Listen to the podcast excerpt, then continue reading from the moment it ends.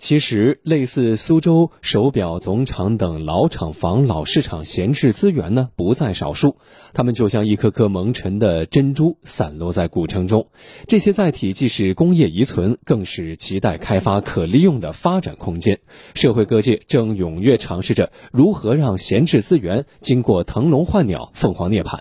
来听广电全媒体记者文良的报道。我们合作的。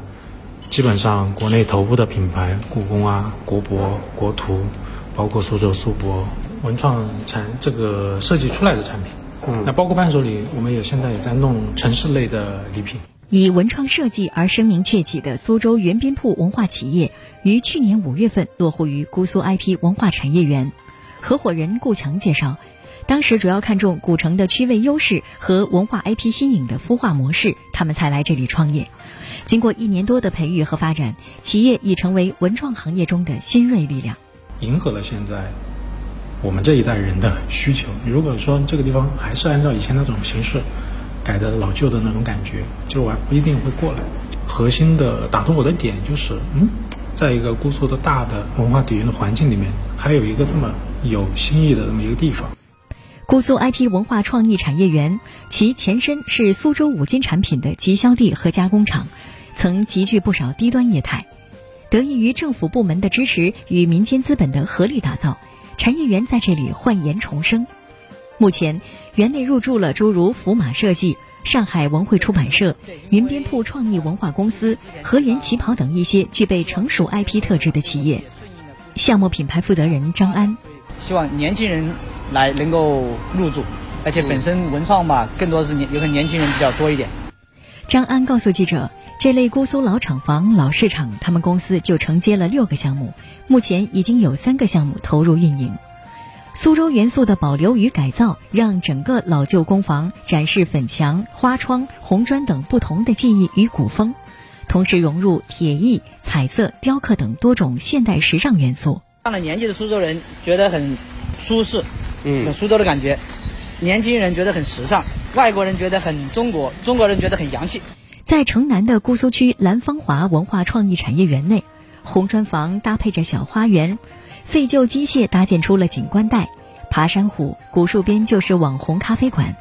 老建筑披上了崭新的外衣，复古与现代在这里并存。市民。我觉得我们这个产业园就是主要都是年轻人，拍照确实是好看的，跟苏州其他地方不一样，感觉。两万六千平米的产业园由原苏州金塔电子老厂房改造而来，作为上世纪八十年代全国电视机组装配件的重要生产基地，这里的老厂房得以保留，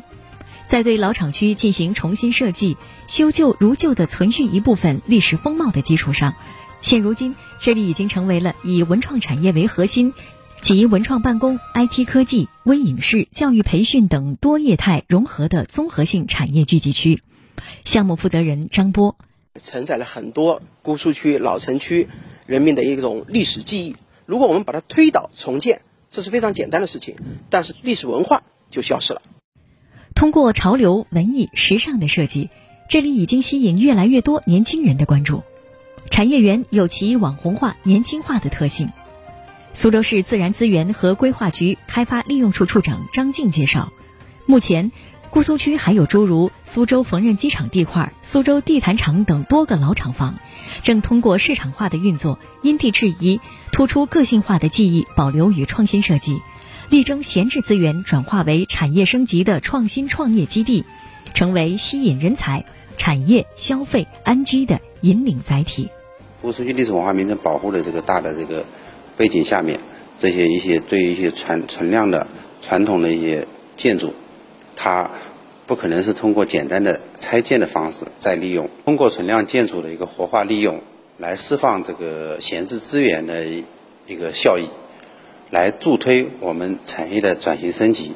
助力我们古城的复兴。